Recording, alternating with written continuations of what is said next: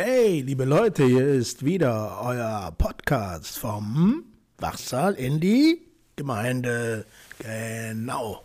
Also, vielleicht erklärt er mich ja für verrückt heute mit dieser Ansprache an euch. Aber lass uns mal was anderes machen, oder? Na, na, das da machen wir nicht. Jetzt machen wir mal wieder ganz schön seriös weiter. Hallo und guten Abend, liebe Hörerinnen und Hörer. Ich freue mich, euch zu einer weiteren Podcast-Episode begrüßen zu dürfen. Ich hoffe, ihr hört heute zu, obwohl wenn ihr jetzt das Stichwort Demokratie hört, naja, vielleicht schaltet ihr dann schon wieder ab, aber ich bitte euch, das nicht zu tun. Ich erzähle euch eine kleine Geschichte über den gelungenen Versuch, Mitgestaltungsmöglichkeiten für Nutzerinnen und Nutzer in gemeindepsychiatrischen Einrichtungen einzuführen und wie es dazu kam und die Frage, wie viel ist davon geblieben. Also lasst euch darauf ein, eine kleine Geschichte zu hören und wie immer verpackt mit dem einen oder anderen kleinen Einspieler und freut euch auch auf den Musikbeitrag heute von Bernd Nickpur. Wir versuchen nochmal so einen kleinen Nachschlag, was die Rolling Stones betrifft, was das neue Album betrifft. Aber so ganz ist uns das immer noch nicht gelungen. Lasst euch ruhig auf Gefühle ein in dem Musikbeitrag. Also Leute, ran. Hier ist die weitere Episode, eine neue Episode des Podcast vom Wachsaal in die Gemeinde. 45 Jahre deutsche Psychiatrie. Na und?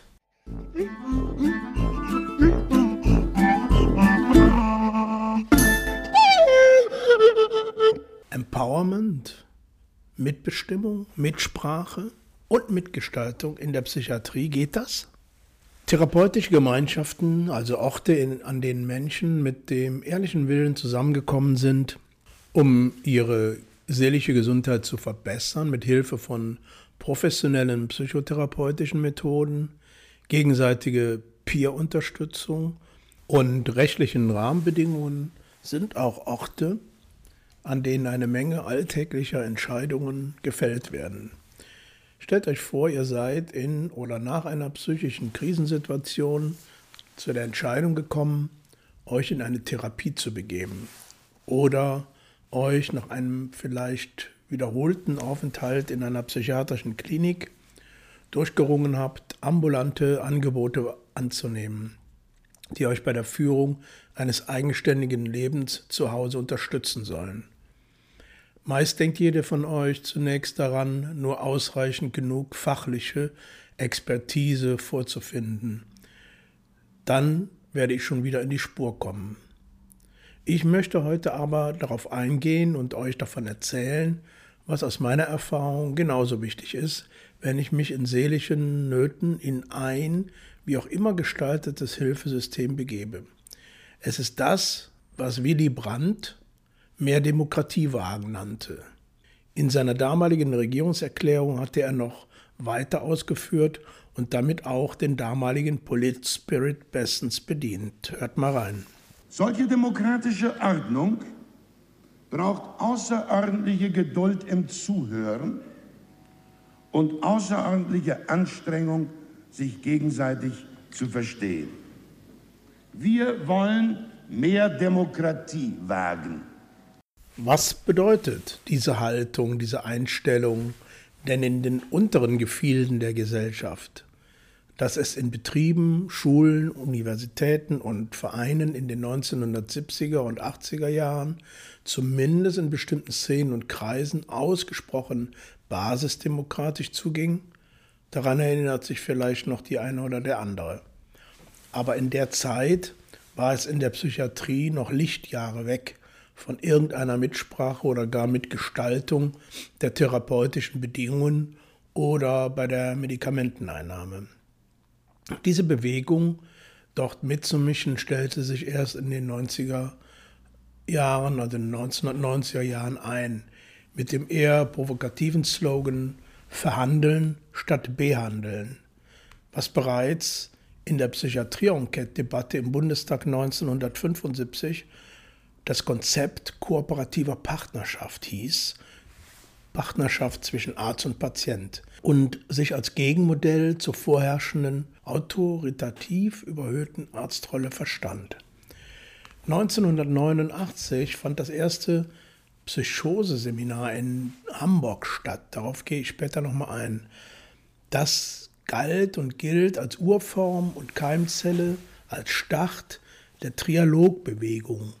Diese meint, sogenannte Profis, Angehörige und Psychiatrieerfahrene begegnen sich als jeweilige Experten auf Augenhöhe, also eine neue Form der Begegnung für wechselseitiges Zuhören und Lernen, jenseits von Veränderungsdruck und Bevormundung. So formulierte es Thomas Bock der Rentner aus Hamburg und langjähriger verdienstvoller Wegbereiter dieser Trialogbewegung. Jürgen Habermas hat das 1981 in seinem Buch Theorie des kommunikativen Handelns den herrschaftsfreien Diskurs genannt. Vielfach, vielfältig und schnell verbreitete sich der Trialoggedanke. So entstanden bundesweit viele solcher Psychoseseminare an Volkshochschulen, in Universitäten und anderen Orten in der Kommune. Den Sinn und die Bedeutung dieser speziellen Seminare beschreibt Thomas Bock gemeinsam mit Hans-Joachim Meyer und Tula Rujainen in dem Kapitel Die Entwicklung des Subjekts, Trialog und Empowerment damals in dem Buch 40 Jahre Psychiatrie-Enquete Blick zurück nach vorn. Das schreibt er. Im Psychoseseminar als der Urform und Keimzelle des Trialogs begegnen sich Patienten, Angehörige, Profis und Lernende auf Augenhöhe, als Experten durch Erfahrung oder als Experten durch Ausbildung und Beruf, jenseits von Verwicklung und Fremdbestimmung entsteht ein besonderer Lernraum, in dem es möglich ist, wechselseitige Vorurteile zu überprüfen, eine gemeinsame Sprache wiederzufinden, die Vielschichtigkeit von Psychosen zu ahnen und einer entsprechenden Flexibilität und Verschiedenheit von Hilfen näher zu kommen. Im Vordergrund stehen das Erzählen von Geschichten, das Austauschen von Wahrnehmungen und das Verknüpfen von Perspektiven ohne Druck sprechen im Psychoseseminar. Manche Psychoseerfahrene, die in der klassischen Therapiesituation kaum den Mund aufmachen, viel freier über ihre persönliche Erfahrung gewissermaßen eine Therapie ohne Absicht. Fremden Angehörigen ist es manchmal leichter zuzuhören, ihre Wahrnehmung eher anzunehmen als bei nahen und vertrauten Menschen. Das gilt in beide Richtungen, von der Patienten zur Angehörigenposition und umgekehrt. Über die Erfahrung des Fremden gelingt dann auf Umwegen wiederum eine Annäherung im Mikrokosmos, gewissermaßen eine Familientherapie ohne Familie. Als Therapeut die Vielfalt der Erfahrungen unvoreingenommen und ohne Handlungsdruck auf sich wirken zu lassen, ermöglicht genau die vollständige Wahrnehmung und fördert genau die Gelassenheit, die im direkten Behandlungskontext so bitter nötig wie leider oft gerade schwierig sind. Studierenden bietet das Seminar durch die Vielfalt der Erfahrungen und Perspektiven die Chance rechtzeitiger Verunsicherung, bevor sie denken, dass eine Standardtherapie je Diagnose genug ist. Soweit Thomas Bock zu dem Thema Psychoseseminar. In weiteren Handlungsfeldern der Psychiatrie entwickelten sich trialogbasierte Neuerungen ebenso. Es wurden Behandlungsvereinbarungen oder psychiatrische Testamente geschrieben, die dazu dienten festzulegen, was mit mir in Krisensituationen, in denen sich meine Wahrnehmung sehr verändert, besonders hilft oder besonders schadet, welche Medikamente ich will oder keine, wer benachrichtigt werden soll oder eben nicht. Später wurden Krisenvermeidungspläne trialogisch erarbeitet, um in gesunden Zeiten festzulegen, was in Krisenzeiten hilft. Im engeren therapeutischen Setting wurde eine ebenfalls trialogisch basierte Methode aus Skandinavien, Finnland, auch hierzulande populär. Der Open Dialogue, offener Dialog im Rahmen einer Need Adapted Treatment oder bedürfnisangepassten Behandlung eingeführt, die besonders auf die sozialen Netzwerke der Klientinnen, vor allem mit Ersterkrankungen, ausgerichtet ist für deren Verbreitung und Adaption an deutsche Verhältnisse sich Volkmar Aderholt äußerst verdient gemacht hat. Hier möchte ich auch nochmal auf ein ausführliches Gespräch mit Volkmar Aderholt hinweisen, was ich im Rahmen einer früheren Podcast-Episode mit ihm geführt habe. In der psychiatrischen Versorgung allgemein haben sich weitere Trialog-basierte Vorgehensweisen entwickelt. In der Aufklärungs- und Antistigma-Arbeit zum Beispiel Schule begegnet Psychiatrie, bei den trialogisch besetzten Beschwerdezentren für psychiatrische Patienten und Klientinnen, in der kommunalen und bundeslandweiten Psychiatrieplanung, in der Fortbildung und Lehre, aber auch immer mehr in der Versorgungsforschung. Hier möchte ich an die Forscherin Ute Maria Krämer von der Medizinischen Hochschule in Brandenburg äh, erinnern, die auf der DGSP-Tagung schon im Sommer 22 Zukunft der Sozialpsychiatrie, wie ich finde, ein wegweisendes Referat gehalten hat zum Thema Partizipation in der Forschung. Auch nachzuhören in, einem, äh, in einer früheren Episode dieses Podcasts und auch an das Forschungsprojekt SUSI des Universitätsklinikum Hamburg-Eppendorf, das von Dr. Thomas Bock und anderen durchgeführt wurde. Neben diesen trialogbasierten Handlungsfeldern möchte ich allerdings heute ein weiteres trialoggestütztes und wichtiges Handlungsfeld hinzufügen die trialogische Mitgestaltung und Mitbestimmung in sozialpsychiatrischen Einrichtungen und Kliniken. Damit meine ich die Beteiligung der Nutzerinnen an alltäglichen und grundsätzlichen Entscheidungen im sozialpsychiatrischen Betrieb, in den kleinen und großen Institutionen. Ihr kennt vielleicht die gesetzliche Pflicht in Heimen, einen Heimbeirat zu gründen. Das regelt eine Heim- Mitwirkungsverordnung des Ministeriums der Justiz. Ähnliches oder Vergleichbares existiert aber nicht in den nicht stationären und ambulanten Einrichtungen der Behindertenhilfe und der Eingliederungshilfe. Das bedeutet, in sämtlichen Einrichtungen dieser Art existiert keine gesetzlich geregelte Mitgestaltung. Hier gibt es wenige freiwillige Vereinbarungen zwischen Trägern der Wohlfahrtspflege und ihren Nutzerinnen und Nutzern. Davon möchte ich etwas erzählen. In einer kleinen rheinischen Einrichtung, die als sozialpsychiatrisches Zentrum bekannt ist, hat sich im Jahre 1994 ein ganz typischer Konflikt zugetragen. Die Überschrift könnte lauten, das Team hat die Macht, entscheidet und verkündet. Es ging darum, dass aus organisatorischen Gründen die Öffnungszeiten einer Kontakt- und Beratungsstelle, die ein Herzstück der gemeindepsychiatrischen Versorgung im Viertel, im Quartier darstellt und tägliche Anlaufstelle für viele Menschen mit psychischen Schwierigkeiten, die möglichst ohne stationäre Klinikbehandlung auskommen möchten, aber deswegen vielfältige Unterstützung in Anspruch nehmen, eben diese Öffnungszeiten zu beschränken. Was aus Sicht des Teams notwendig und vertretbar schien, war es aus Sicht der Nutzerinnen aber gar nicht. Der übliche Weg in solchen Konflikten ist es, sich im Rahmen der Hierarchie an obere Instanzen zu wenden. Hier war es aber so, dass die Nutzerinnen ihrem Unmut Ausdruck verliehen und verlangten, bei solchen wichtigen Entscheidungen vorher mitreden zu wollen. Also die Psychiatrieerfahrenen und auch deren Angehörige vertraten ihre Interessen gemeinsam gegenüber dem Team und forderten eine gemeinsame Gruppe zu bilden, die gemeinsam und regelmäßig mit Vertreterinnen des Teams alltägliche und grundsätzliche Entscheidungen dieser Einrichtung betreffend beraten. Dass sich ein Team und auch die nächsthöhere hierarchische Instanz darauf einließen, war sicherlich etwas ungewöhnlich, aber spiegelte eine Bereitschaft wider, dem damals begonnenen Diskurs über trialogische Beteiligung an der Psychiatrieentwicklung in der Sozialpsychiatrie auch im kleinen Rahmen in den Einrichtungen umzusetzen.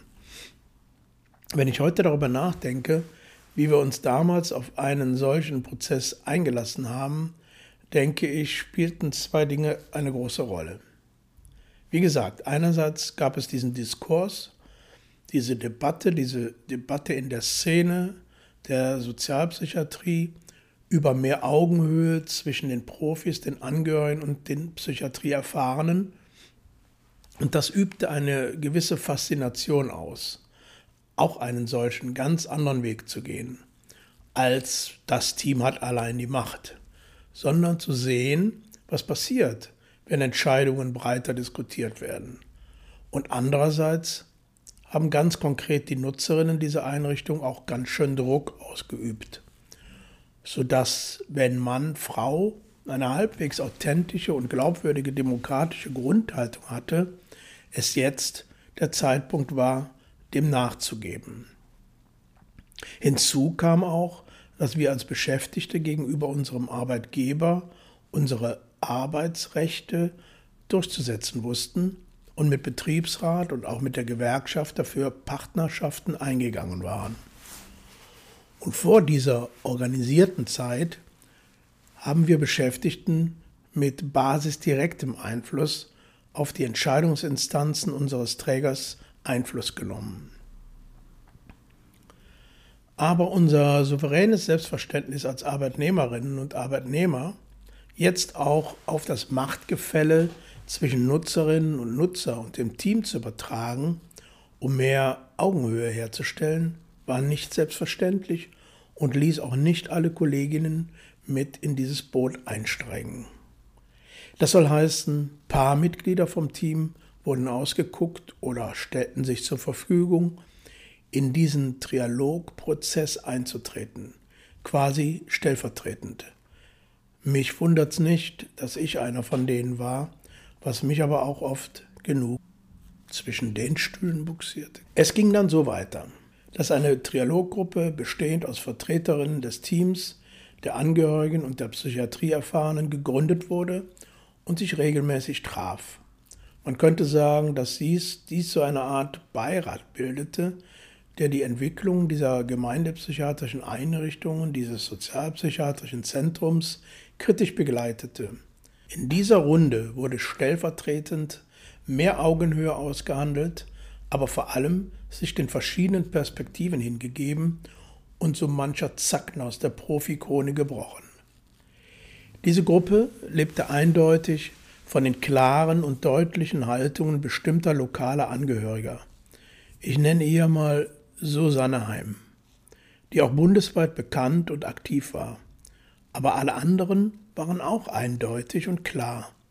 Die Inhalte waren allesamt konkrete Belange und Erwartungen, die an das Management dieser Einrichtung gerichtet waren, mit dem Ziel, ein weitgehendes, nutzerfreundliches Angebot mitzugestalten.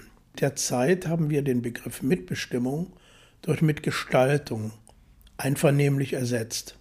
Es gab Grenzen, die an der fehlenden gesetzlichen Grundlage lagen, aber auch andere gesetzliche verankert, aber auch andere gesetzlich verankerte Pflichten, denen das Team, die Leitung, das Management unterlagen. Parallel zu dieser begleitenden Beiratstrialoggruppe, so nenne ich es mal, parallel entwickelte sich neben diesem trialogischen Beirat ein einrichtungsinterner Bedarf ein Klientenrat zu gründen. Tatsächlich kam das am ehesten einer Interessensvertretung gleich. Ich möchte behaupten, in einer institutionellen Struktur ist es für jede Gruppe notwendig, Interessen zu vertreten, um beachtet zu werden, und je nach Perspektive der Gruppe ist es für die einen der Betrieb und für die anderen die Einrichtung. Was für eine Gruppe der Arbeitnehmerinnen der Betrieb ist, in dem man Frau sich behaupten will und seine Interessen vertreten will oder muss, ist für die Gruppe der Nutzerinnen die Einrichtung, der gegenüber auch Erwartungen und Interessen existieren, die artikuliert und vertreten werden müssen. Die Gruppen stehen sich deutlich näher darin, ihren Interessen und der Form, sie innerhalb der Hierarchie durchzusetzen, als es vielleicht auf den ersten Blick scheint. Ich fand diese Betrachtung vom Umgang mit Macht immer sehr interessant und auch motivierend, dabei mitzuhelfen, herauszufinden, wie meine demokratische Grundhaltung dazu beitragen kann, sich selbst zu befähigen, seine Interessen wahrzunehmen und genau das auch anderen Menschen zuzugestehen und zu ermöglichen. In den folgenden 15 Jahren haben wir eine Mitgestaltungs- und Mitsprachekultur in dieser kleinen gemeindepsychiatrischen Einrichtung entwickelt, die Einflussnahme aller Nutzerinnen, der Psychiatrieerfahrenen und der Angehörigen zu etablieren. Es wurde zunächst ein Klientinnenrat gewählt und auch eine entsprechende Satzung geschrieben, in der alle Modalitäten, Wahlperioden, Anzahl der Mitglieder, Vollversammlung etc. festgehalten wurden. Die jährlich stattfindende Vollversammlung aller psychiatrieerfahrenen Nutzerinnen wählte also den Klientinnenrat und konnte bei Bedarf auch zwischendurch einberufen werden.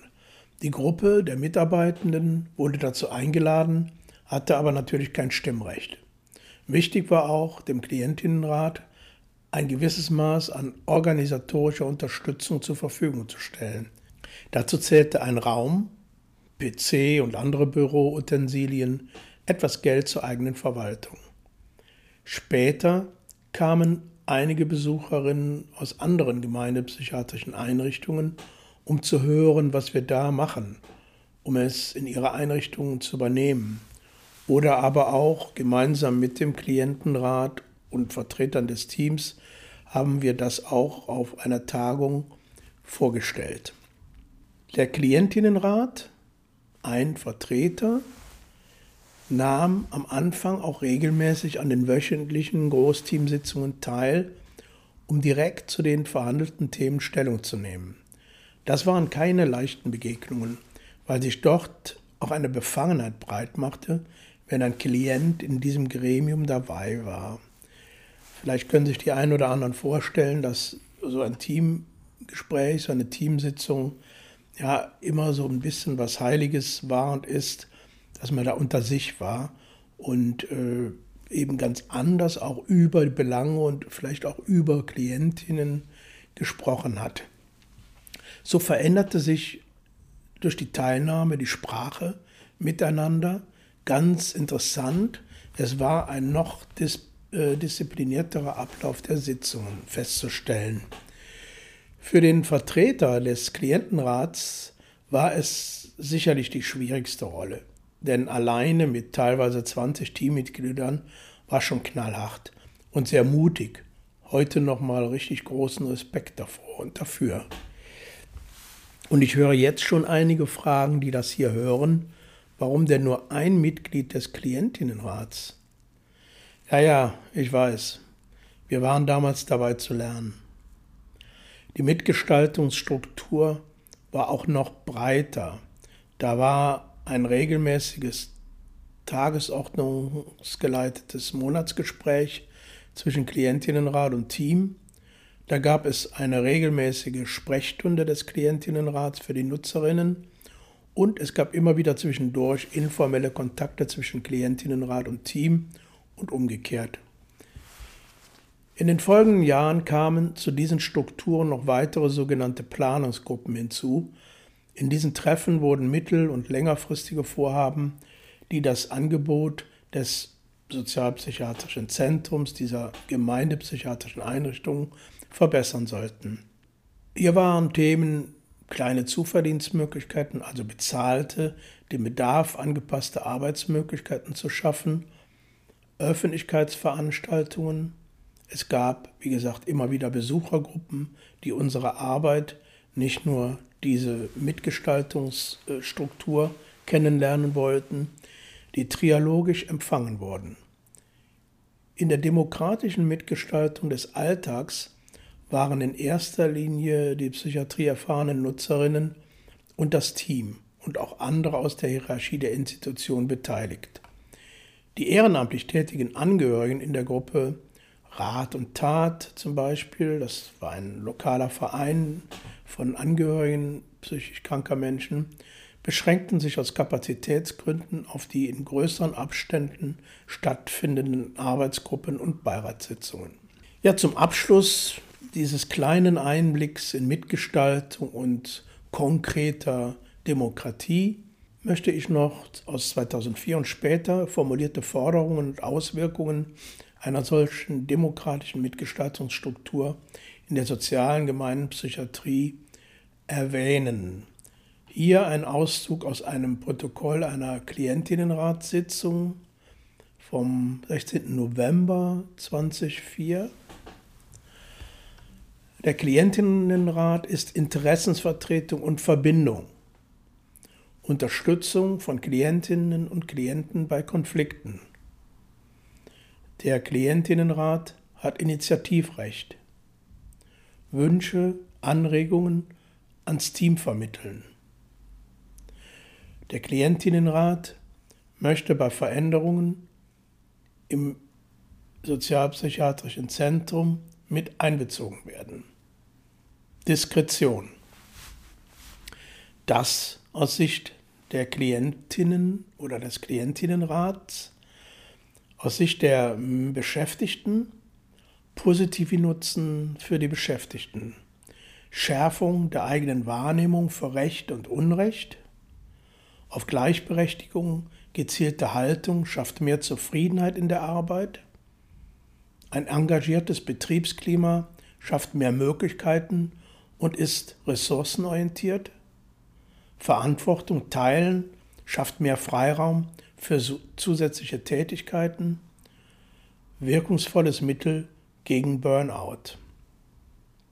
Soweit die Hinweise von damals. An diesem kleinen Beispiel möchte ich deutlich machen, was ich mit sich selbst befähigen, seine Interessen wahrzunehmen und das auch anderen Menschen zuzugestehen und zu ermöglichen, meine. Es ging darum, eine Form zu finden, in Einrichtungen eine verbriefte und garantierte Nutzerinnenbeteiligung, besonders in persönlichen Belangen, aber auch an alltäglichen Entscheidungen zu etablieren.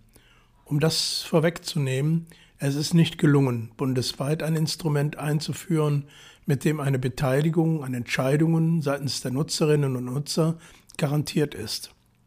Und es gibt auch immer noch nicht ein garantiertes und selbstverständliches Mitspracherecht bei konkreten Behandlungsinhalten, vor allem nicht bei der Medikamentierung.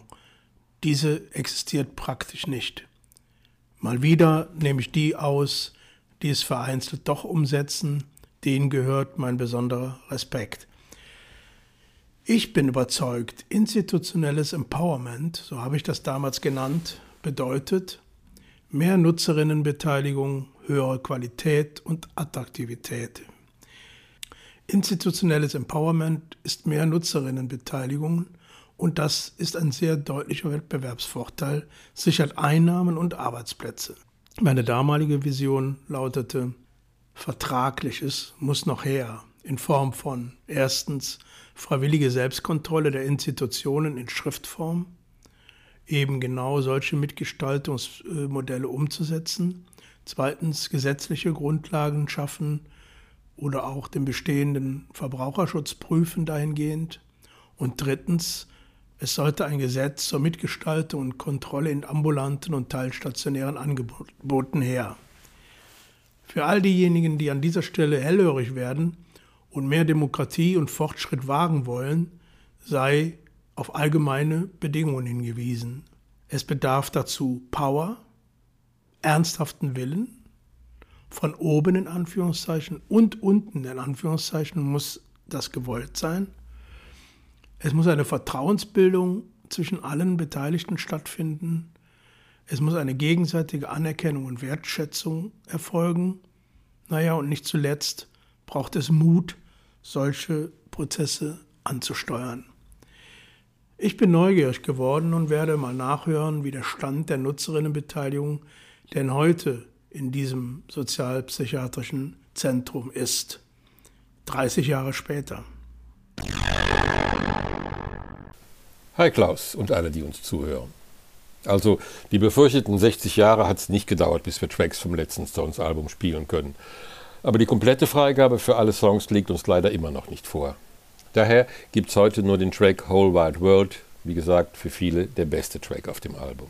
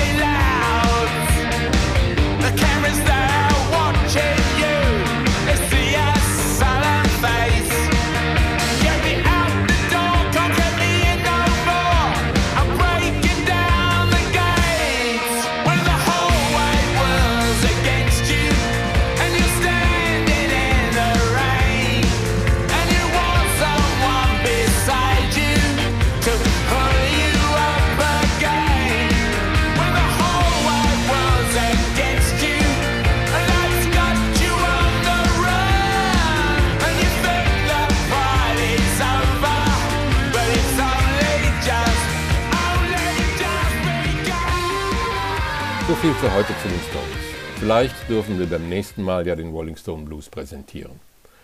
And now for something completely different, wie es bei Monty Python immer hieß. Vor ein paar Tagen haben die Feelies ein neues Album herausgebracht. Some Kind of Love.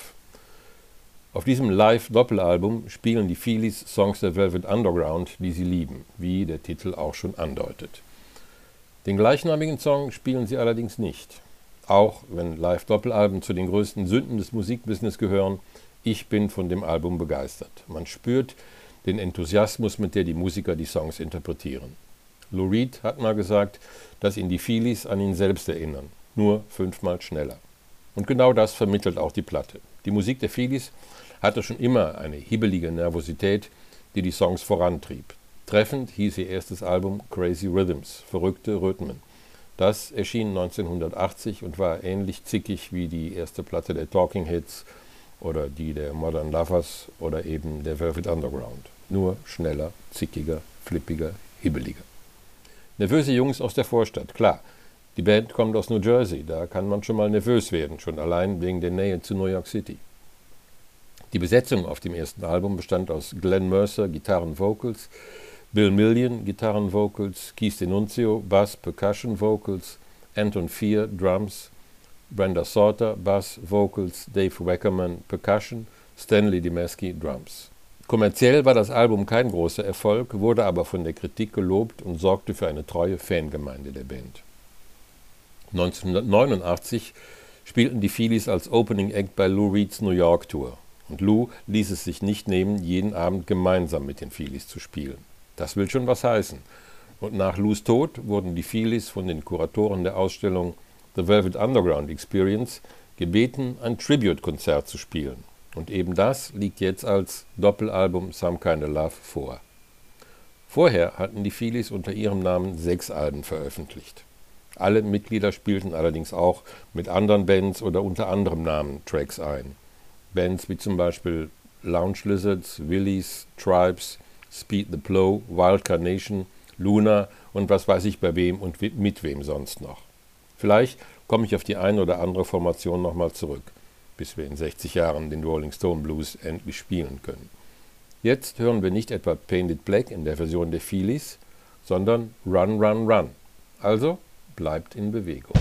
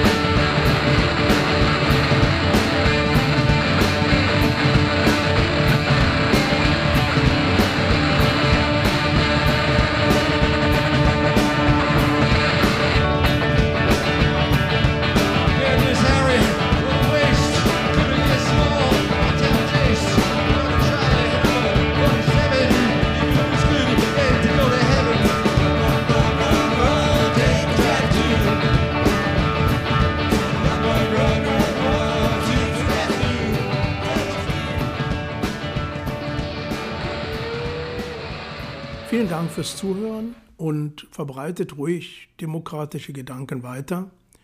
Diese Republik kann es gut gebrauchen. Tschüss und nochmal Shalom. Bis in 14 Tagen.